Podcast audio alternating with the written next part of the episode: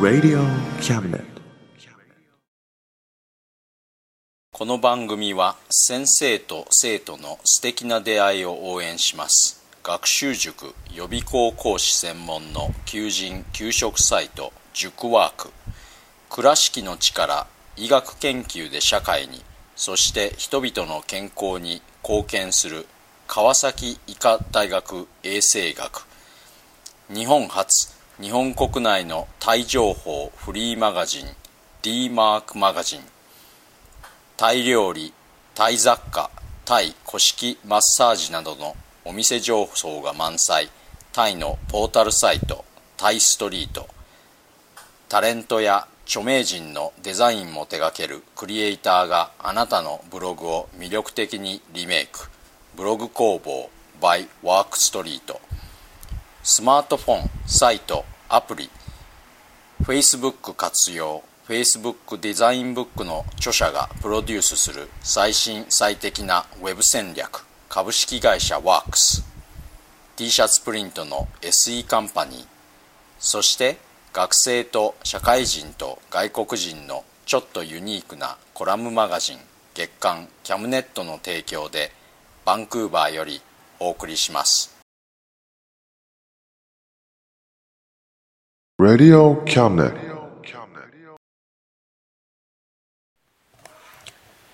どうも田口ですバンクーバーは雨の日が続いていますまあもう11月ですから冬の雨季に入ったと考えていいかなと思っています今年は夏の間ずっとバンクーバーにいてほとんど雨のない夏を見てきたので恵みの雨というかなんとなく木々を含む自然が雨を喜んでいるような感じがして例年とは違った雨の見方をしてみます。さて今月も皆様からのお便りから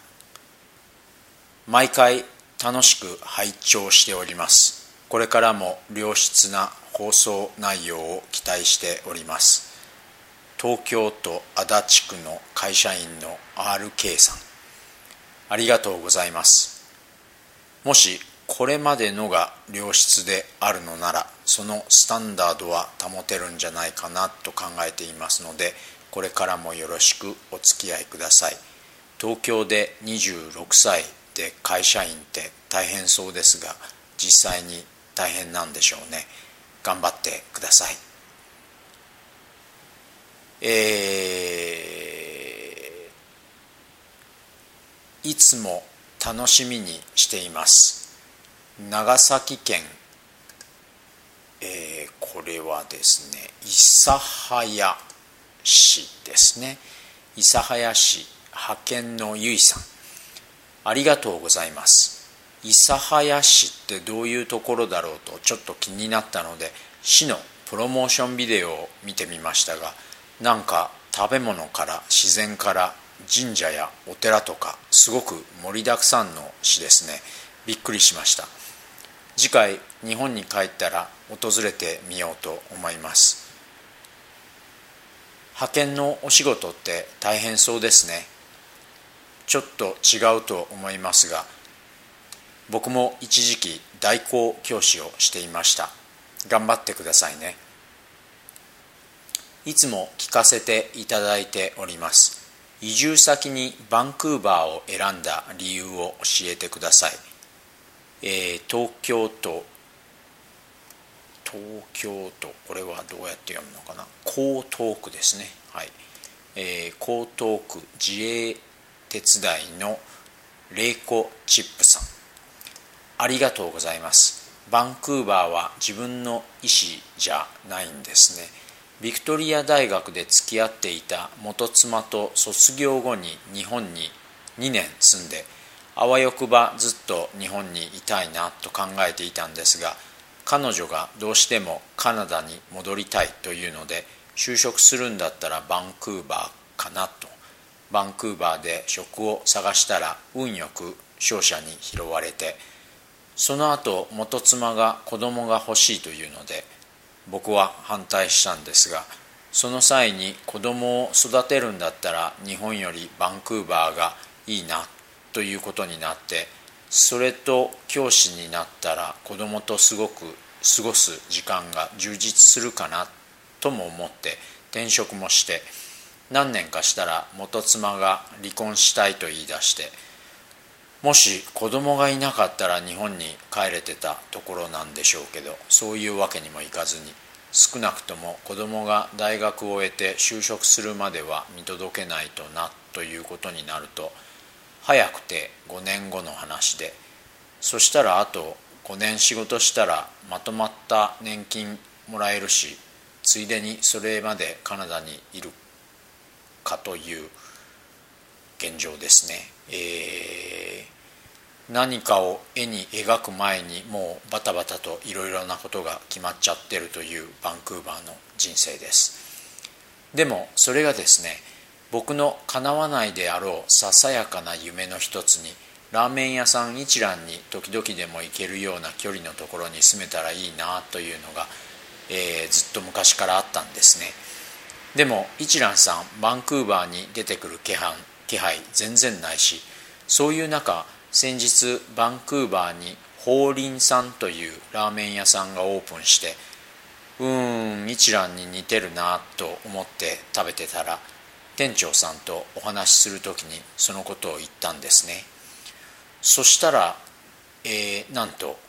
法輪のオーナーさんって元祖一蘭のオーナーさんだったということでなんか不思議な運命のようなものを感じて移民先のバンクーバーで今日も法輪さんに行ってラーメンを食べてきた田口でした。なんかすごく長い回答で申し訳ありませんが僕の回答って大体が長いんですね。これからもよろしくご愛顧くださいませ。さて今月のタイトルは「幸せについて」今浅野忠信さんと綾野剛さんのロンググッドバイを見ています。第1話を見終わったところです。何の話かというと、えー、そこで依頼人を演じる綾野さんが探偵の浅野さんにあなたのような人間になりたかった。あなたのように何の見返りも求めずただ自分が正しいと思う方を選ぶことのできる人間になりたかった。というんですね。この原作である「ロング・グッドバイ」はレイモンド・チャンドラーが書いたもので確か初めて読んだのは二十歳頃のことでそれ以来何度か再読しています。これは以前書いたか書かなかったか覚えていないんですが数ヶ月前子供と散歩をしていた時に僕に「パパも幸せのために生きているんでしょ?」と聞いたんですね僕は昔から幸せというのに疑問を抱いていたので僕は幸せのために生きているんじゃないどちらかというといつもかっこよく生きたいと思っていると答えたんですがその後それについて30分ぐらい話をしても彼は「うーん」という感じだったんですねというのが彼の頭の中にはじゃあつまりかっこよく生きるというのが幸せということになるんじゃないかということになってそしたらやっぱり行動基準は幸せじゃんというところから前に進めなくなってたんですね。それからその話は僕の中でしばらく消えて数週間前学校の哲学クラブの集会でアリストテレスの全ての人間が追求するのは幸福であるというテーゼについて議論を生徒たちと交わしていてここでもまた僕がいや僕は幸福を行動基準とすることはほとんどないと言うとみんなうーんという感じだったんですね。ちょっと話がそれますがこの哲学クラブ去年高校1年生だった生徒から今年は高校2年生ですね。頼まれてこの9月カナダでは9月が新学期なので9月からじゃあ1ヶ月に1回昼休みを利用して昼休みは45分あります、えー、講義ね。基本的に僕が喋って君たちは黙って聞く。そして残った時間は質疑応答。それでよかったら。という前提で始めました。9月はプラトンとソクラテスで10月はアリストテレスだったんですね。ご存知の通りソクラテスは最後に自らの死を選んだので有名ですね。何のために死を選んだのかというのは人によって正義とかだったり真実とかだったり意見が分かれるんですがそれらはほとんどがどちらかというと崇高な感じがする理由です。ただそれがアリストテレスの説く幸福とは違うなというのは明らかですね。まあどう見てもちょっとソクラテスにとって毒を持って死ぬことが幸福だったからとはならないと思うんですよね。そして毒に苦しみながら死ぬソクラテス自身でさえもああ自分は本当に幸せだなとは思わなかったでしょうし、えー、その死ぬ時点でですね。でもソクラテスがそうすることがかっこいいことだからというのは少なからずあったかなと僕なんかは思うんですね。でもこれも僕の行動基準とはかなりの違和感があるなと感じたわけです、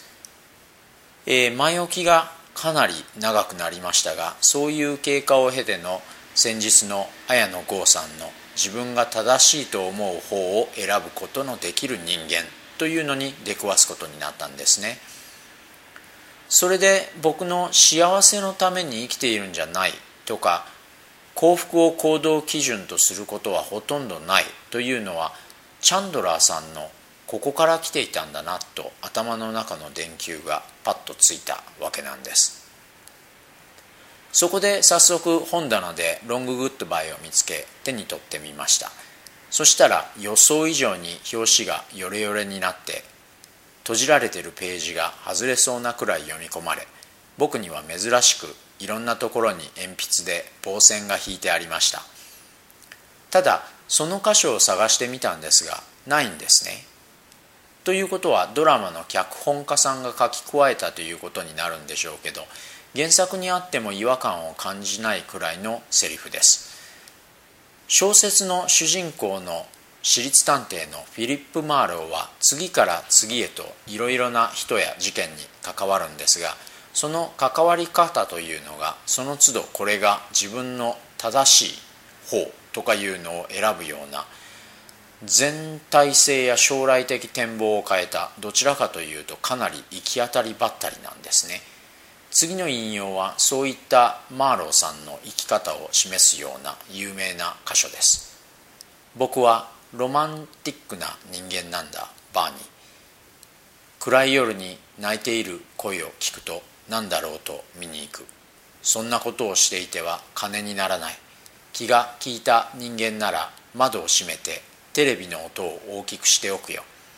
あるいは車にスピードをかけて遠くへ行ってしまう。他人がどんなに困ろうと首を突っ込まない。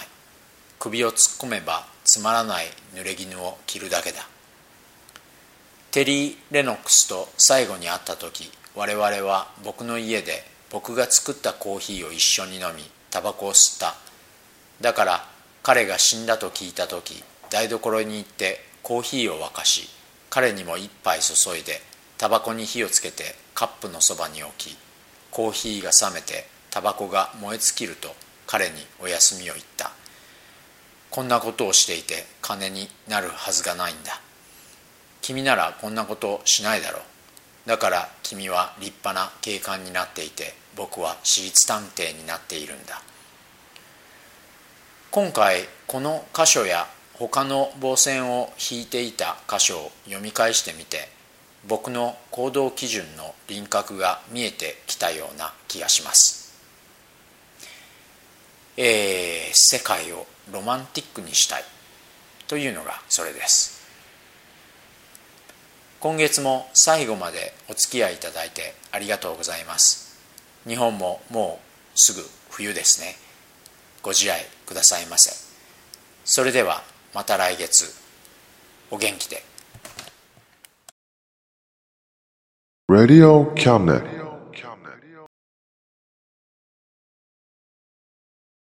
この番組は先生と生徒の素敵な出会いを応援します。学習塾予備校講師専門の求人・給食サイト塾ワーク。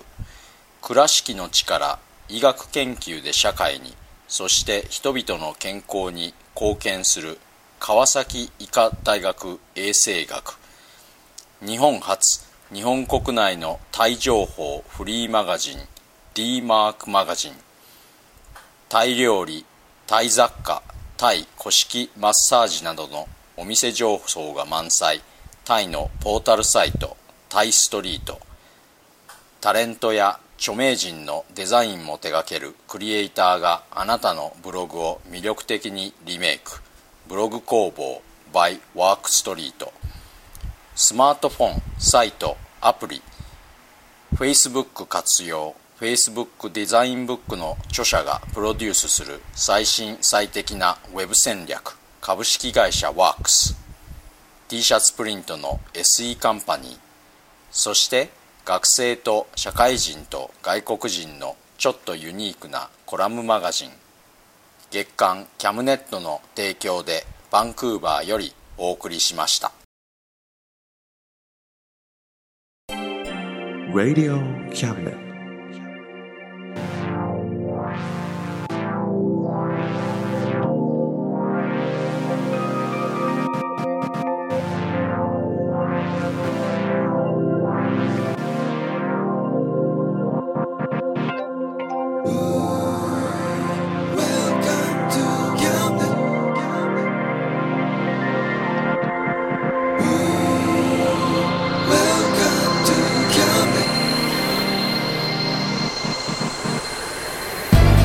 Listen, we can see you. Don't you know, baby, you've got too many choices.